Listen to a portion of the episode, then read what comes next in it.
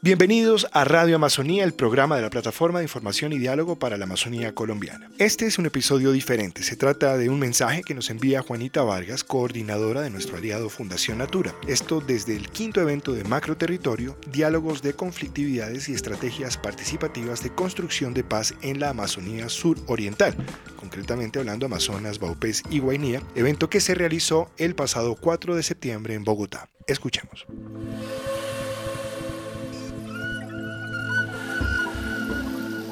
En el año 2018 se configuró una alianza entre el CINEP, la Fundación Gaia Amazonas y la Fundación Natura, que con apoyo de la Interamerican Foundation, IAF, orientó sus esfuerzos a fortalecer las estrategias participativas de construcción de paz en los pueblos indígenas de 13 asociaciones de autoridades tradicionales indígenas, AATI, del suroriente amazónico colombiano, Baupés, Guainía y Amazonas. Hablar de estrategias participativas de construcción de paz con enfoque territorial y colectivo requiere establecer tres ejes analíticos.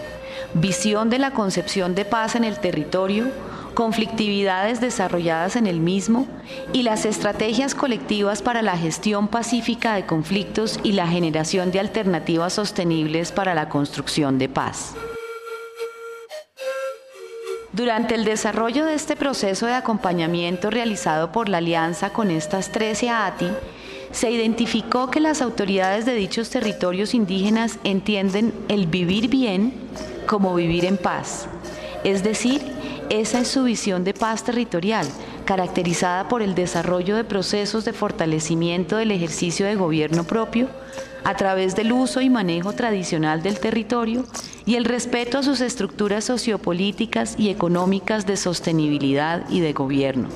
Sin embargo, este vivir bien se ha visto afectado históricamente por conflictividades asociadas a procesos económicos y socioculturales impuestos y por visiones de desarrollo y ordenamiento territorial ajenas a la cosmovisión de los territorios indígenas amazónicos.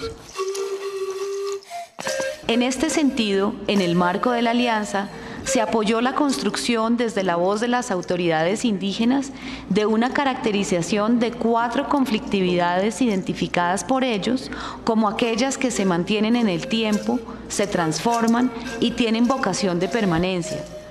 Estas son colonización, minería, narcotráfico e imposición de la educación convencional. A partir de lo anterior, se identificaron diversas iniciativas que se desarrollan en los territorios indígenas de estas 13 ATI como formas de resiliencia y resistencia que apuntan a la consolidación de su visión de paz a escala regional y local. En este contexto, la alianza se reunió con las autoridades de las 13 ATI del 2 al 4 de septiembre del 2009 en Bogotá con el fin de consolidar estos resultados y generar un espacio de incidencia política con entidades de gobierno y otros actores aliados, propiciando un diálogo en torno a las conflictividades y estrategias participativas de construcción de paz en el suroriente amazónico. Entender la paz como un derecho fundamental es clave en tanto se reconoce que se encuentra en el nivel de una política de Estado y no de una política de gobierno. Sin embargo, visibilizar las realidades territoriales locales y regionales permite consolidar apuestas locales de paz, posibilitando la comprensión de esta desde una visión global e integral de la misma.